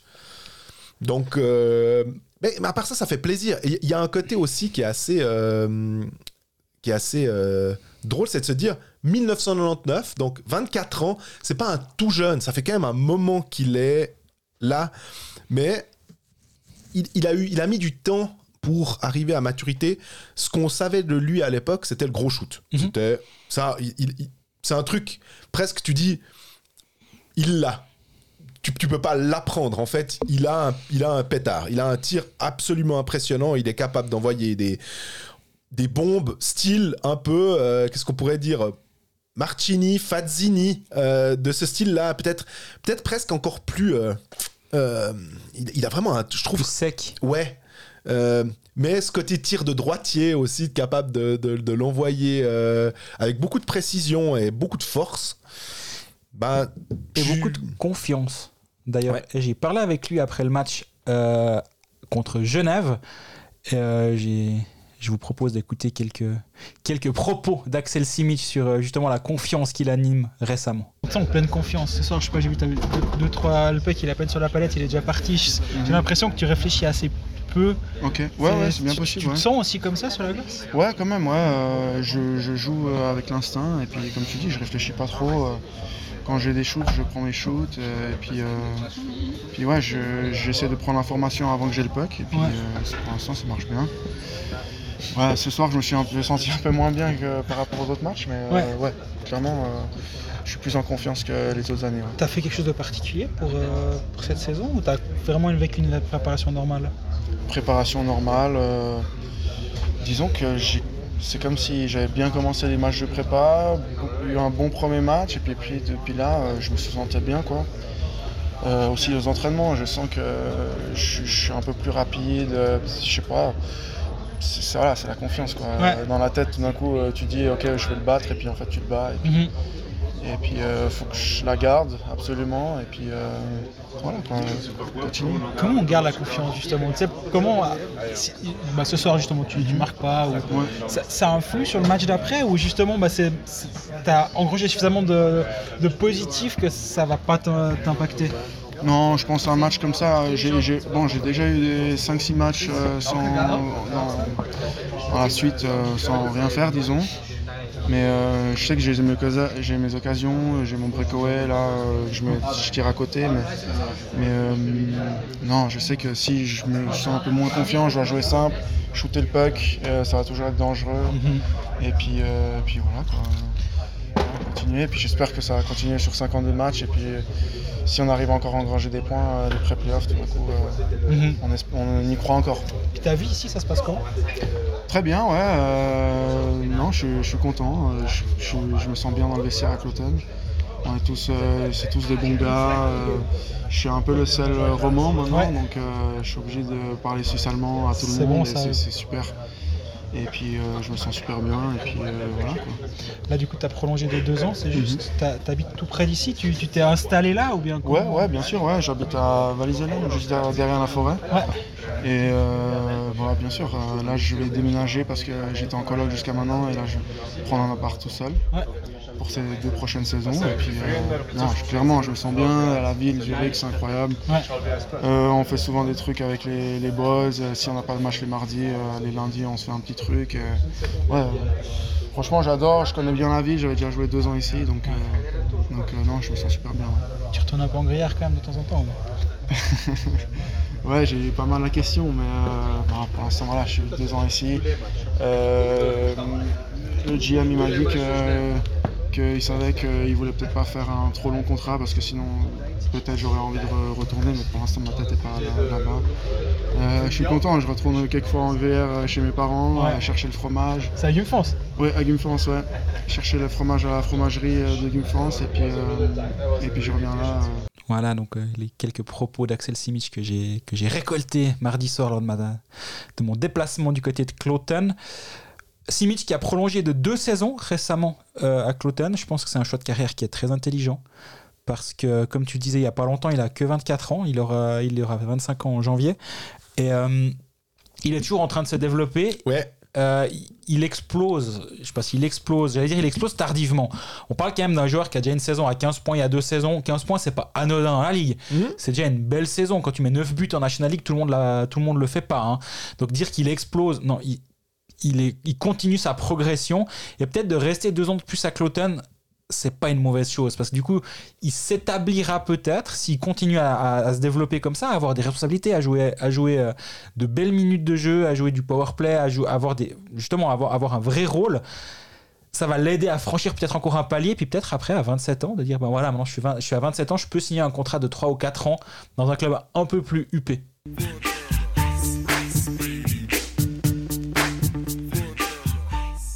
On revient avec, euh, on va dire, les, choses. euh, euh, j'aime, j'aime pas sur les romans. Et on, j'ai pas, on n'a pas lu pour l'instant vos, vos remarques. parce que des fois, c'était vraiment justement des remarques et c'est assez chouette. Donc, il y a Fabio Fusaro quand même, on va dire. je me réjouis de vous écouter demain en vrac. Étant fan biennois, avant le match d'Ambry, j'ai pas aimé le line-up de Bienne. Après le match, j'ai aimé ce même line-up avec un smiley qui se marre. Euh, plus généralement, je sais pas trop quoi penser de ce brassage insensé de Ta- Tanner, euh, en défense. Il dit J'aime bien la reprise du, CP Berne depuis le temps. Euh, la nomination de Gertsen comme directeur sportif de Fribourg, méritée. Euh, il aime pas l'incohérence du juge unique. Euh, il dit j'aime et j'aime pas le mercato en cours de saison. Donc, je pense que quand euh, ça te plaît, que y a un- tu sais qu'il y a t'as signé un futur joueur, t'aimes bien. Quand euh, il y en a un qui part, t'aimes moins. Qui sera le prochain C'est ce qu'il avait dit lui? Pardon? Il a, il a écrit ça? Il dit J'aime et j'aime pas le mercato en courte saison. Mais toi, Donc, tu commentes après, on est d'accord exactement, c'est moi qui commence. Ça donne l'impression que tu, c'était sa phrase. Non, non. Qui sera le prochain à partir de Bienne? Renouvellement de Tony Rayala, Salinen, Sateri. J'aime la jolie histoire de Pache à Lausanne, mais la suite, voilà, j'arrête là. Ceci Bah, dit merci toujours, beaucoup euh, déjà. Et ça permet de commencer avec, euh, avec Bienne qui. Euh, bah, euh, Matikainen, on a aussi eu des, des gens qui ont dit. euh, tu, tu l'avais pas thématisé, mais tu l'avais abordé. On, ça fait plusieurs semaines qu'on parle de Matikainen euh, en disant que la succession de Tormanen était difficile et que. Par contre, ce que moi. Alors, je sais pas si j'aime pas, c'est plutôt que je comprends pas trop le fait de mettre, euh, et là aussi on avait discuté, hein, de, de- de mettre des fois des défenseurs, euh, et surtout des fois au centre. À la rigueur, Radge Balel, je peux comprendre. Mais quand il y avait Grossman au centre, là, euh, j'étais un peu plus euh, perplexe. Le fait d'avoir récupéré Kunti, le fait d'avoir récupéré As, Ça aide quand- un peu bah, quand même. hein. quand même, au-delà d'aider, c'est là que tu vois que tu te dis ouais, c'est difficile de se passer quand même de ce genre de joueur, Euh, gagner les engagements, avoir une certaine euh, idée de comment euh, conduire une ligne et puis on, on pouvait, on, on- on avait tendance à dire que l'infirmerie c'était un hôpital, puis qu'il fallait, il fallait quand même avoir une certaine forme d'indulgence, même s'il y avait des choses à, à redire hein, du côté Sur les Bienne. 5-6 derniers matchs, Bienne, c'est quasi la meilleure équipe statistiquement. Termes de Corsi, c'est une équipe qui va mieux, visi- visiblement. Euh, Intéressant. donc, maintenant, la- la- je, vais, je vais faire une, une, euh, comparaison. Désolé, c'est le basket, c'est ce qui m'intéresse aussi des fois. L'équipe que je suis, le coach est critiqué après chaque défaite et chaque fois que ça se passe bien, c'est les joueurs. Et en fait, je, me- je, me, je, me- enfin, je dis ça pas parce que j'y pas- j'y pense aussi maintenant. En, c'est facile aussi de notre côté, hein, je dis, je ne je nous, je mets pas au-dessus de la mêlée, de se dire ah ben voilà, euh, Bien commence un peu à gagner, mais bon, euh, As, Kunti, euh, quand même, là, là, là. Après ils perdent des matchs, ouais mais Matikainen, et c'est vrai qu'on doit nous aussi, vraiment c'est une réflexion à haute voix, se dire bah quelle est la c'est le fou la poule quoi. Est-ce que c'est le coach qui fait son équipe? C'est l'équipe qui permet à son coach d'être meilleur. Le coach pourra jamais mettre enfin il y a un plafond à chaque équipe et le coach il y y y a- un plafond au-delà duquel une équipe une équipe pourra jamais aller. On pourra pas dire à Joie le plafond il n'est pas pas champion de Suisse. Pas jeune pourra pas être champion de Suisse cette saison. Il y a un, y a un plafond.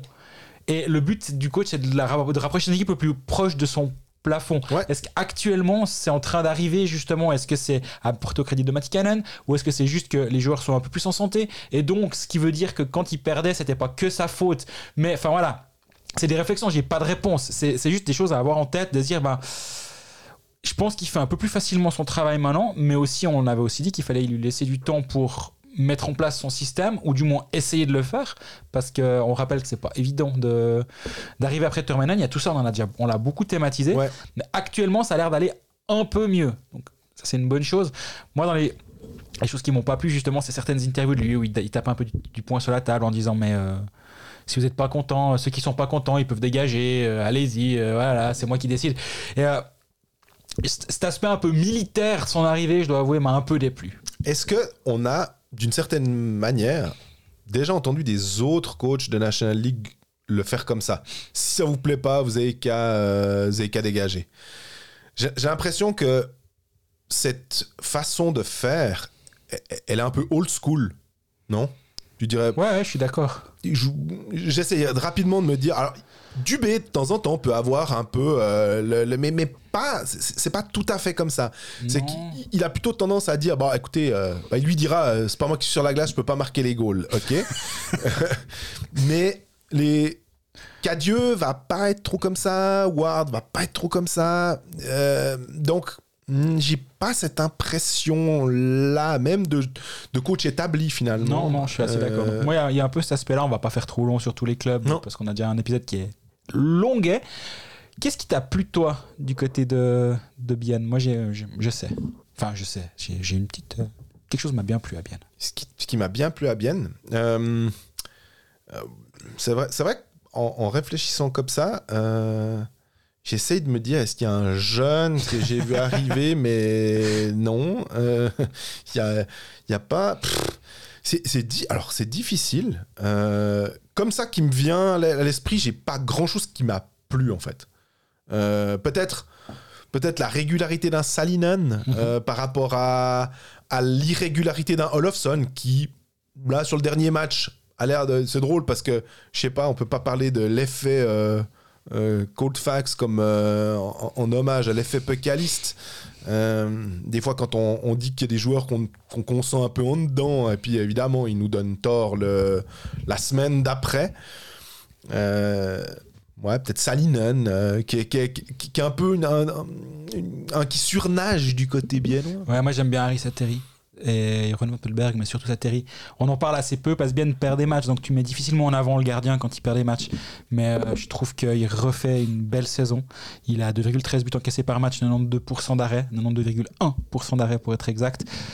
C'est vraiment bien. Et euh, je trouve que Sateri est pa- passe un peu sous le radar. L'année passée, on l'a beaucoup mis en avant parce bien gagner ses matchs.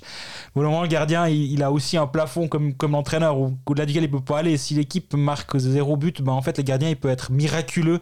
Bah, à la fin, l'équipe va probablement perdre. Donc, euh, c'est. Difficile pour lui, mais malgré ça, je trouve qu'il fait une, bien belle saison. Si on prend euh, nos. Bah, à part ça, juste pour dire, il y a eu des choses que les gens ont aimé et pas aimé. On a eu. euh, les gens qui n'ont pas trop aimé le, fait que le marché des transferts soit euh, toujours ouvert, mais tout en disant aussi. Bon bah ouais c'est un peu comme ça. Le mercato il est, euh, on sait que au mois de novembre on aura l'annonce.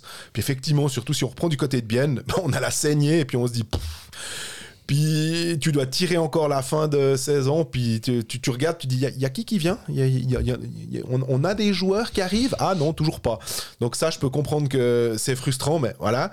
Et euh, par contre, un truc qui est intéressant, c'est le niveau global du championnat en disant, ça, j'aime beaucoup. Et il y a des gens qui nous disaient, euh, bah, j'écoute tout le podcast, euh, et finalement, j'ai appris à apprécier, en étant fan de Fribourg, j'ai apprécié...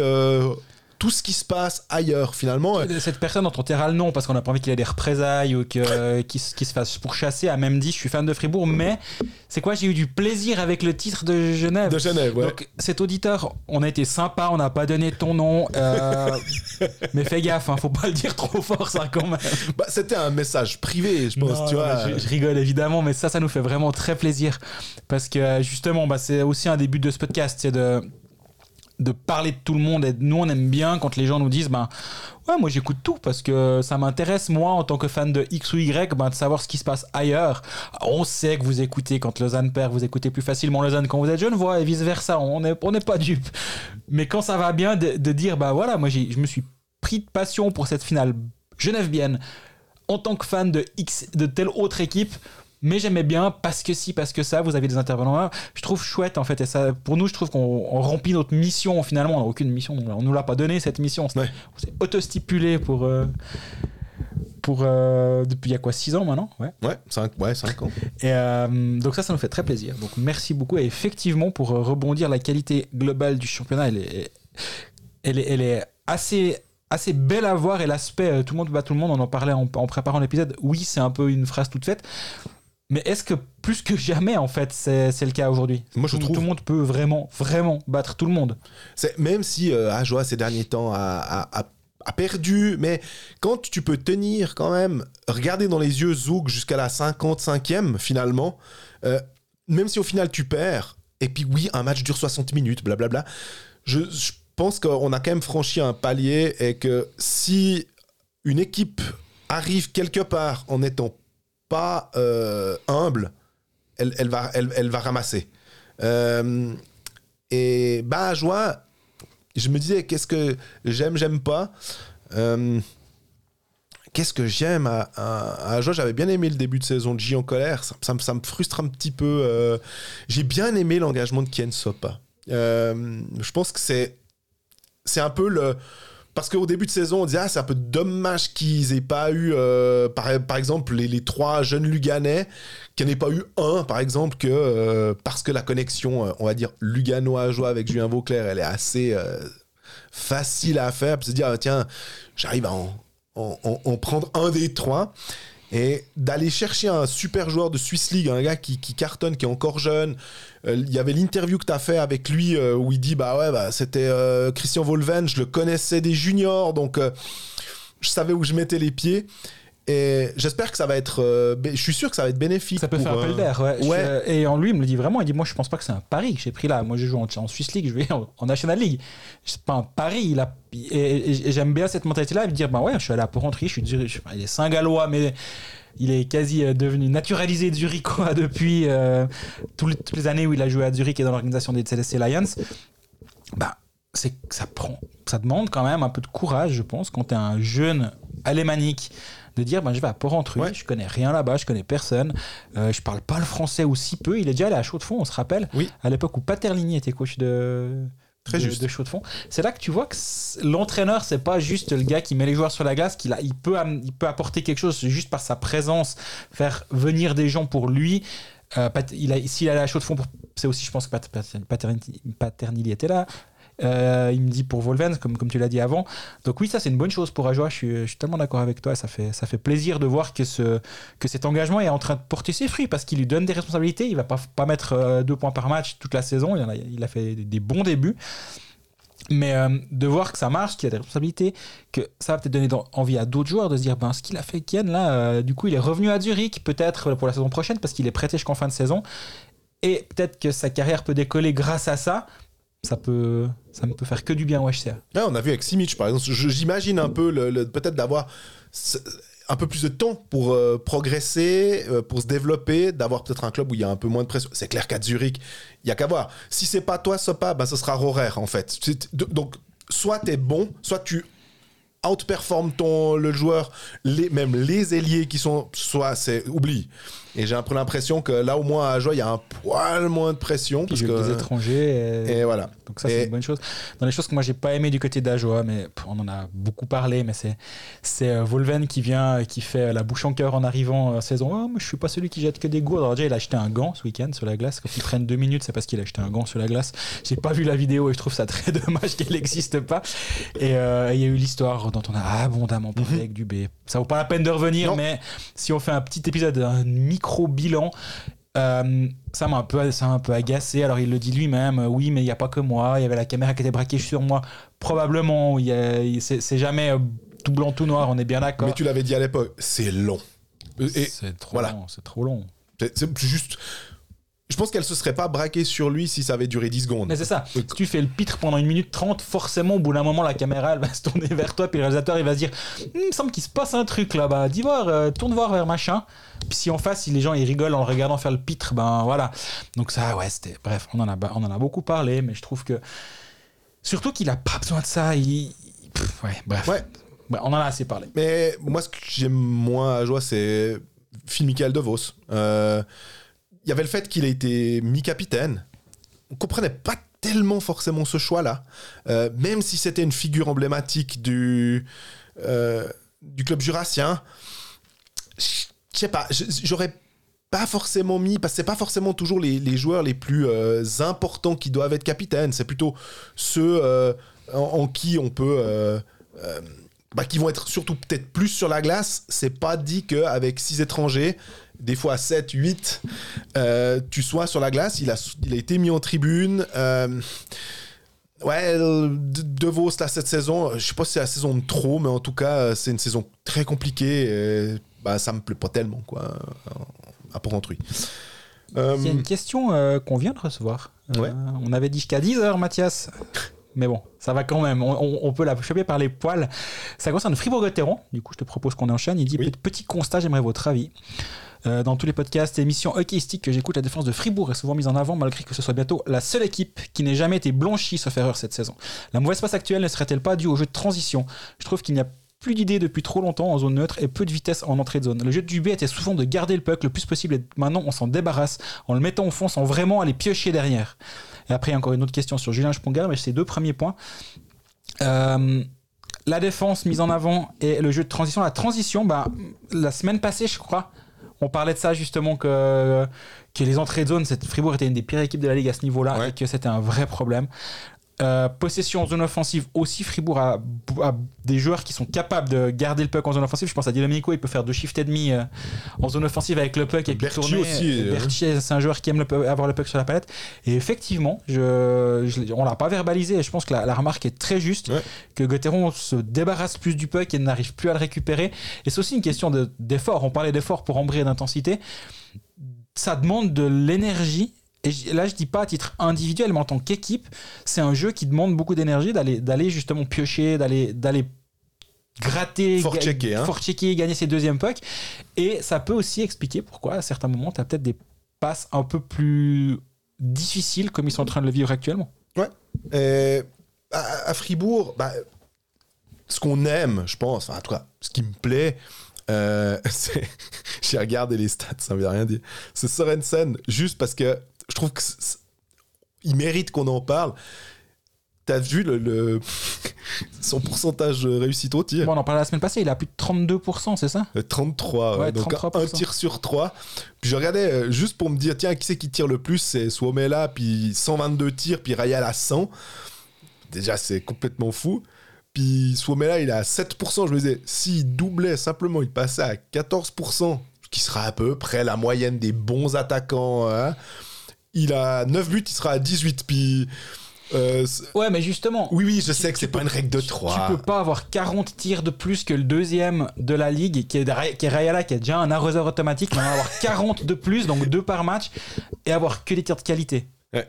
Sommet-là, on l'a dit aussi quand il avait une passe difficile, où il finissait des matchs à 10 buts, à 10 shoots, et puis il tentait des air hooks depuis des air buts, il, il tirait dans absolument toutes les positions. Après, c'est ce qu'il fait, c'est un buteur, donc je, je suis pas choqué par cet aspect-là, mais par contre, je pense que Sorensen, et j'ai une interview qui va venir en fin de semaine de lui, il dit Moi, je suis pas un bon shoot. Hein.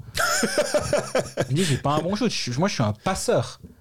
Moi, j'aime bien faire marquer les autres. Euh, 19 goals 19 goals, ça en fait, il a, il- pourquoi je prenais Suomela aussi? Parce que je pensais à Suomela en Suède, Oui.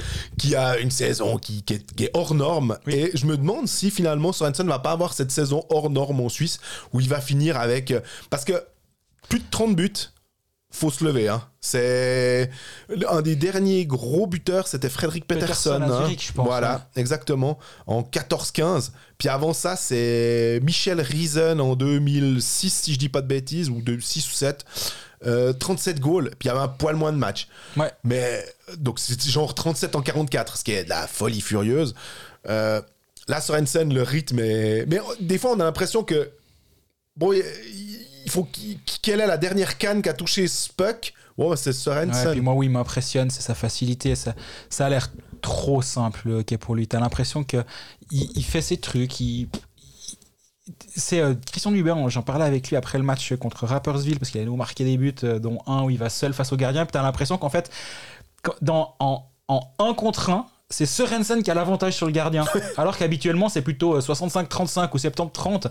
T'as l'impression que lui, c'est 30-70. T'as l'impression qu'il va marquer, puis si le gardien fait un exploit, ben, il va, il va l'arrêter.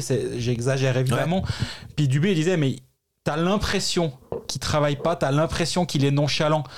Mais il l'est pas du tout. Il est, il est vraiment impressionnant. Et lui il me disait à quel point il le trouvait euh, extraordinaire, euh, ce joueur.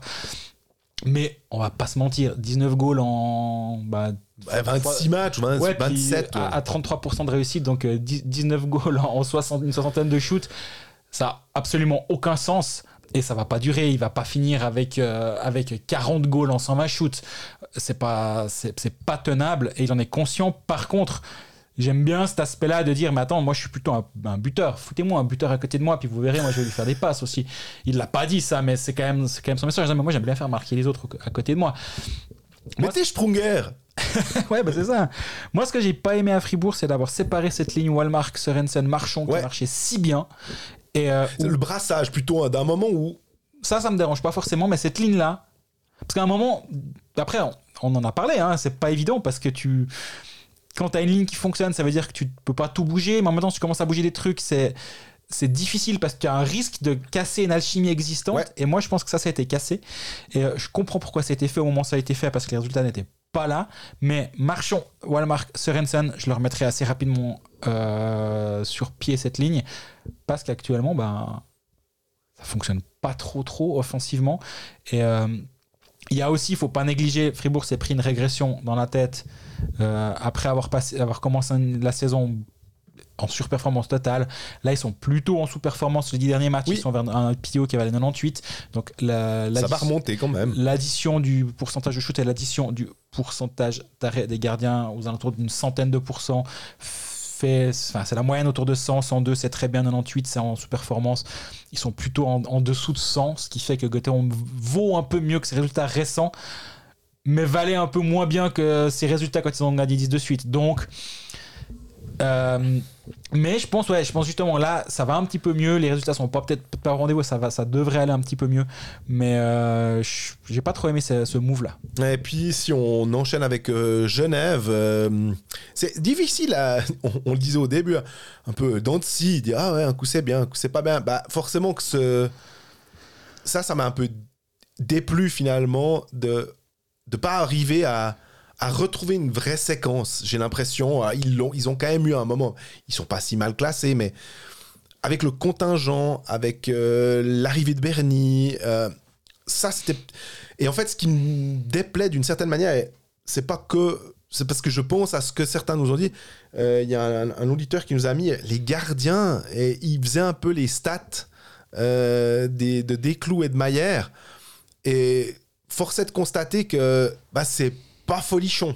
Non, vraiment pas. Donc, euh, est-ce que c'est un problème euh, des, des gardiens? Je sais pas. Contre Cloton, si on prend juste un exemple, il y a une passe D2D entre Bernie et Vatanen. C'est Vatanen qui veut leur donner à Bernie. C'est Jonathan Heng qui part. Euh, Difficile de mettre la faute sur le gardien quand t'as Henk qui arrive seul face à toi. quoi. voilà. La Vatanen, ben, après, Vatanen, on, on- on- sait aussi que on le loue assez pour son jeu offensif. que ah, Pardon, on le loue. ouais. on, on- félicite ce joueur pour, parce qu'on sait à quel point il est fort. J'ai acheté un dictionnaire des synonymes pour tu- Ce qui m'a déplu, les, loua, les louanges. les de- louanges de Deveta. Et là, Vatanen, c'était, c'était vraiment. En fait, c'est surtout que c'était assez risqué. C'était presque. Je parlais d'humilité. J'avais l'impression qu'il était un peu facile, quoi. Ouais, Yann Cadieux, il dit on respecte pas l'adversaire à la fin du match. Ni, parfois on respecte pas le jeu, parfois on respecte pas l'adversaire. Ben, quand tu tentes ce genre de passe là, c'est peut-être un petit, peut-être un petit peu à jouer dans la facilité, ouais. Alors voilà. Et puis, euh, ce qui a. Qu'est-ce qui plaît à, à, à Genève? Moi, j'ai quand même un sentiment de force. Euh, euh, j'ai bien aimé le travail de Gauchi sur le, le, le, le- fait d'aller chercher un, un Bernie en se disant oui, on a Carrère, oui, on a le Coultre, oui, on a Lenström et Vatanen, donc on a déjà un top 4 très solide, on a un Chanton qui est bien. Est-ce qu'on a besoin d'un Bernie impérativement? Pas forcément sûr de ça, mais il est sur le marché, on essaye, et puis on, je rends mon équipe meilleure. Puis, en plus, il est rapproché des adversaires, donc c'est d'autant plus, d'autant mieux. Et puis on lui donne un, vrai rôle qui est peut-être pas forcément celui qu'on s'attendait à avoir de lui. Moi, ce que j'ai pas aimé à Genève, c'est Jean-Michel Lenström. Du coup, ça marche aussi avec lui. hein. Il a plein de circonstances atténuantes. Euh, il a été blessé. Il est revenu au jeu après une blessure. Il doit s'adapter à la ligue. Il y a, il y a tout- tous les, toutes les cases de, du début de saison compliqué et de, des, des raisons pour lesquelles ce début de saison est compliqué sont cochées. Il n'y a pas de problème, on le, on le comprend totalement. Mais n'empêche qu'on a le droit d'être déçu. C'est Mhm. pas, pas parce qu'il parce qu'il a, il a eu des circonstances atténuantes qu'on peut pas ne pas être déçu.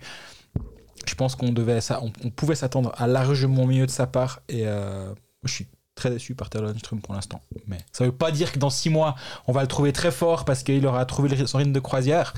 Mais euh, ouais, pour l'instant il est peine à se mettre sur les rails. Lausanne, si on termine cet épisode avec euh, Lausanne Hockey Club. Je peux quand même dire un truc que j'ai bien aimé à Genève. Tu crois? Ah oui, pardon, vas-y. Non, mais après, on va dire que tu dis que du, tu dis que du, Du mal.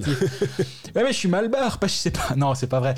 Euh, non, moi, moi j'ai j'ai bien aimé le, la, cohérence, c'est- tout bête, hein, mais la cohérence du discours d'Yann Cadieux tout au long de cette période de début de saison qui était difficile. Et euh, à aucun moment il a été dans les excès, à aucun moment il a acheté tout le monde sous le bus, à aucun moment il a. Il, a, hum, il est resté très très stable dans ses émotions, le fameux never too high, never too low. Et j'ai trouvé que cette, cette, euh, cette sérénité qui dégageait, je dis pas qu'il l'était pas, je dis pas, je suis pas dans le vestiaire, je me rends pas compte comment ça se passe dans, derrière les portes closes, mais à l'extérieur, même quand Genève se prenait des 6 à 1 à Lausanne, des 7 à 1 à Fribourg, euh, il était déçu, ou il le disait, il parlait que ça, il disait que ça n'allait pas, il était très clair, mais c'était c'était, euh, ça, semblait sous contrôle.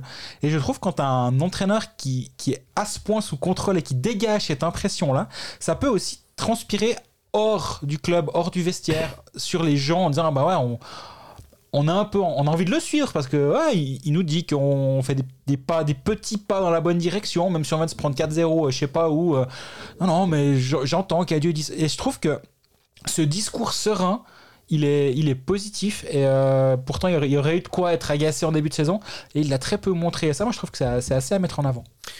Alors, très juste, j'aime bien aussi ce- cet aspect-là, tu as raison. Si on termine avec Lausanne, euh, bah, aimer, bah, c'est- clair que. Il y a eu beaucoup de personnes qui ont dit ah, ce que j'aime, c'est le début de saison de mon club euh, favori, Lausanne, va la passe actuelle. Et c'est aussi à mettre en. Euh, Faire attention, de, de- de- bah, notre part, on essaye souvent de dire, c'est pas parce qu'il y a cinq victoires de suite que ça va bien, mais effectivement, il y a aussi la, la personne qui dit, Ah, il n'y a pas de polémique au Lausanne Hockey Club cette année. On- tu l'as, tu l'as très bien expliqué avant en disant qu'il n'y avait plus euh, Petr Svoboda pour nous, euh, Nous faire rigoler. ouais, c'est mentir, ça. hein. euh, Ou nous faire pleurer pour certains autres. hein, parce que... Mais euh, Lausanne, c'est forcément que la gestion des gardiens, quand même, c'était pas évident. Euh, vu ce qui s'est passé. Après, Kevin Pache, on a parlé, l'intégration des jeunes, euh, l'intégration de, Rochette notamment, et de Kevin Pache par la force des choses, ce qui permettra de revenir sur un autre jeune qui n'est pas bien intégré, parce qu'on nous, on nous a posé cette question. Pache, ce qui m'a impressionné avec, avec lui, c'est que d'être aussi sûr, de le voir. Si tu enlèves le numéro, tu me dis, tu me dis, tu penses quoi de ce gardien? Je voyais ses arrêts, je voyais la façon dont il, il- il bougeait. Je me disais, il, il a l'air déjà d'avoir un- une certaine euh, présence comme un, un vétéran. Alors après, c'est très difficile parce que l'échantillon est faible, mais il y, a- il y a une certaine, euh, un côté un peu ra- plus rassurant que avec des fois certains gardiens, parce que je trouve qu'il relâche peu de puck et tout. Mhm. Tout à fait. Mais il a que 20 ans, donc euh, j'ai envie de dire, le jury est encore ouvert sur le coup, et c'est clairement pas à dire, mais il était parti au Omaha Lancers, il était parti en USHL, donc il y avait déjà un vrai potentiel qui était vu. On se souvient, je crois que c'était Akira Schmidt qui était allé par là-bas aussi, il, il suit un peu une filiale qui est intéressante, mais il a que 20 ans. Donc euh, ça... Il y a euh, deux choses que je voulais mettre en avant. ouais. Une des deux, c'est la gestion des gardiens, malgré la. C'est terrible, hein, mais malgré, malgré Poulenov, on peut mettre en avant la. Parce que là, on- là maintenant, c'est. Faut, faut non plus pas. Et là, je le dis aussi, je réfléchis à haute voix, mais faut pas qu'on tombe dans l'extrême inverse, sous prétexte que Lausanne a gagné quelques matchs, tout va bien. Non, Absolument. Poulenov, ça avait 82% d'arrêt à un moment. Euh, C'était honnêtement une passoire Ouais. à un moment. Mais quand je dis la gestion des gardiens, c'est justement comment le cas Poulenov, ça a été géré. On l'a laissé tranquille, ils l'ont laissé bosser, ils ont, ils, ont, ils ont essayé de le reconstruire, j'imagine. hein. c'est c'est l'impression Ouais. que ça donne de l'extérieur. En disant, on te reconstruit tranquillement de l'intérieur, on va essayer de, de, te faire, de te remettre en confiance, puis on te redonnera le filet un peu plus tard. Entre temps, Page vient, il leur a enlevé une sacrée épine du pied parce qu'il était bon, et il était très solide, et ils l'ont mis en avant, ils l'ont fait jouer beaucoup. Après, ils l'ont ressorti, ils l'ont sorti du filet un moment aussi, j'imagine, pour souffler. Et ça, c'est c'est parfait, je trouve, comment ça a été géré ces derniers temps. Mais au début de saison, c'était compliqué. Et malgré ça, on peut mettre en avant le, le travail à ce niveau-là. Et justement, maintenant, il y aura le retour de Connor Hughes qui va, qui va les aider. Est-ce que, est que Page va retourner à Martigny? C'est très probable. Est-ce que Hughes va y faire un saut pour euh, se remettre dans le rythme? Ouais. C'est très possible.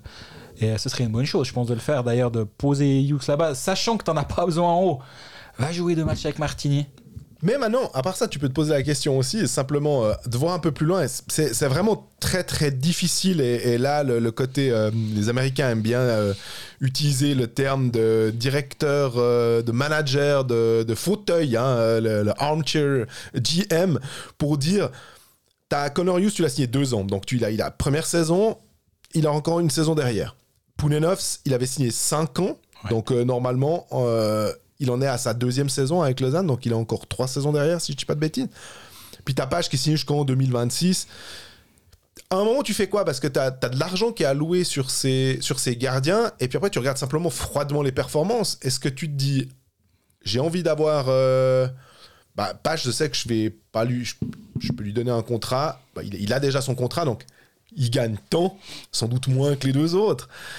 Qu'est-ce qu'on peut faire avec ça, finalement, pour pouvoir utiliser peut-être intelligemment cet argent sur un attaquant, un défenseur, améliorer le truc euh tu prêtes Kevin Pache euh, quelque part en National League la saison prochaine. Tu dis à Langnau, tu dis, bon, Langnau, ils ont deux gardiens sous contrat, mais tu dis à Cloton, bonjour, vous voulez pas un deuxième gardien euh, fiable qui, qui sera tout content d'avoir ses 15-20 matchs? Tu le prêtes en National League quelque part. Je pense que ça peut être une, une jolie étape pour lui Ouais. tout en ayant encore Hughes et euh, sous contrat. Hughes sera en fin de contrat la saison prochaine. S'il a fait suffisamment ses preuves, ben, tu, le- tu le fais revenir comme ton gardien Parce qu'il est bon, hein, parce, Parce qu'il a aura, parce qu'il aura 22 ans, parce qu'il aura, il sera, il sera bien développé. Oui, mais je dis Hughes pour l'instant. Ce qu'il Ah ouais, qu'il a prouvé en Ah début de non. saison avec Lausanne, il a tenu la baraque alors que. Poulenov, c'était pas bon. Donc t'as plutôt tendance à te dire, bah moi je. Dans, l'absolu, tu garderais Hughes et euh, et, Et euh, Pache. et Pache. Oui. Mais les contrats sont, sont ce qu'ils sont, donc au bout d'un moment, tu dois peut-être décider. Mais en- là, on réfléchit beaucoup trop loin.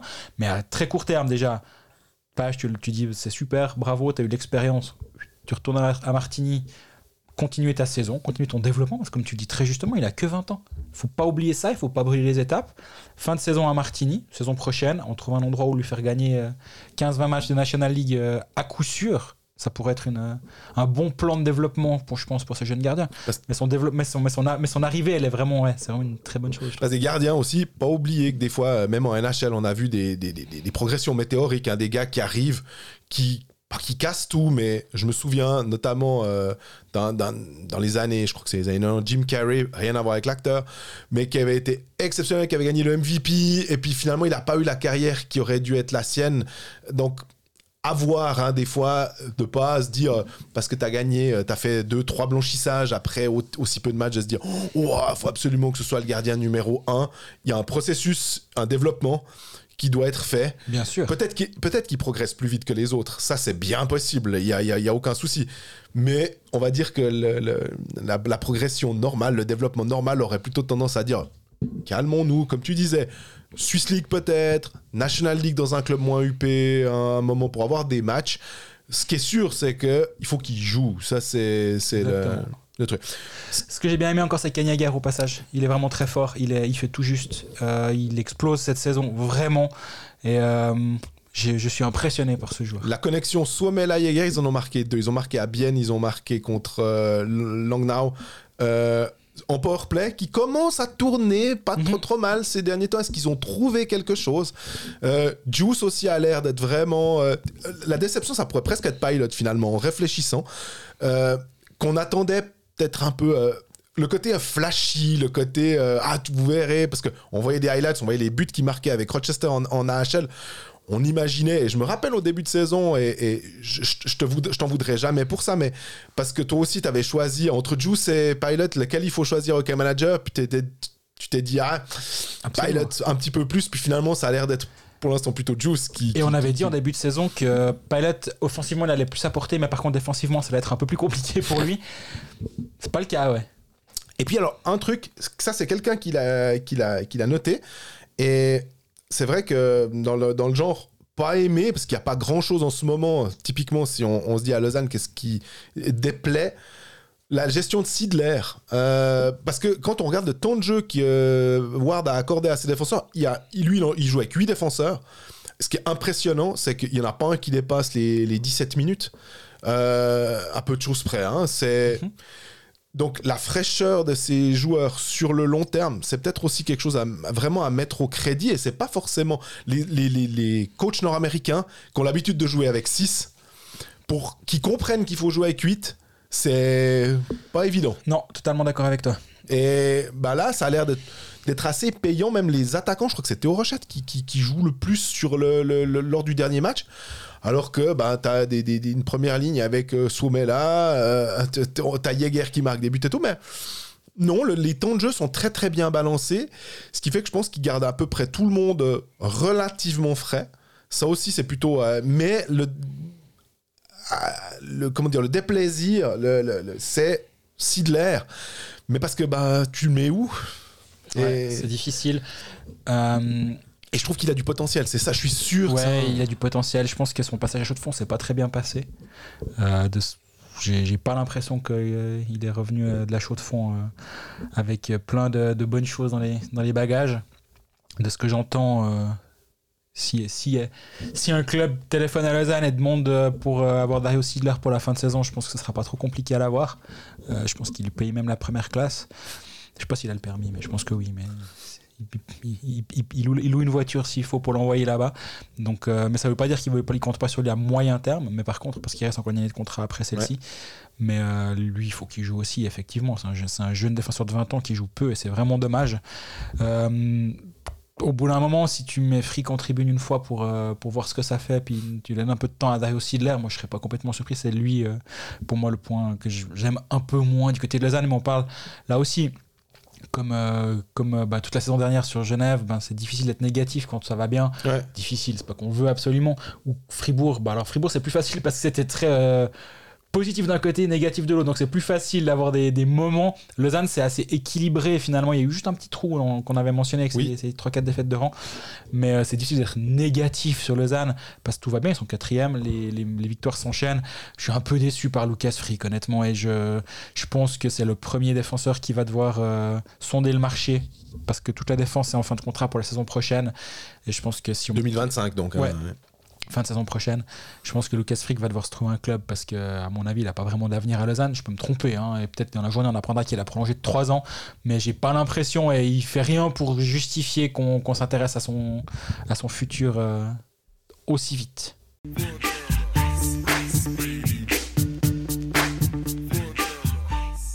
Voilà, on est au terme de cet épisode 13. Non. 14.